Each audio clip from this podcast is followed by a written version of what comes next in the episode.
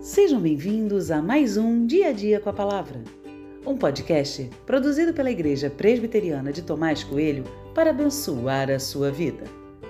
O título de hoje é Toda decisão exige uma ação e tem por base o texto de Esdras 10, 12, que diz: E toda a congregação respondeu em voz alta: Que assim seja, faremos segundo as suas palavras. Entre a tomada de uma decisão e a execução desta existe uma distância. Às vezes ela é curta, mas pode ser longa dependendo do tempo. E o tempo é apenas uma variante, existem muitas outras.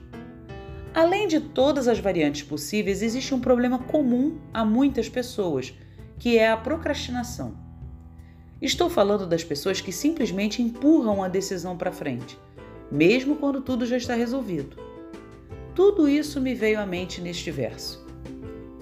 Esdras foi direto denunciando o pecado do povo e a ordem dele era simples: vocês precisam se afastar deles.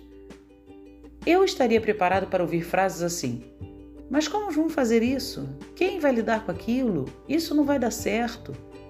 Mas o povo acatou e fez exatamente como Esdras ordenou. Fiquei surpreso. Decisões exigem ação, precisam de resposta, algo a ser executado. Não adianta decidir e não fazer nada. A decisão se torna nula. Por exemplo, se você decide ter um casamento melhor, precisa fazer algo. Toda vez que ouvimos uma palavra vinda de Deus, é preciso tomar uma decisão. O que faremos depois de ouvir isso? O povo foi lá e rapidamente resolveu tudo. E nós? Agimos da mesma forma? Ou ainda estamos na fase de empurrar para frente? Se Deus te falou algo e você precisa agir, faça logo.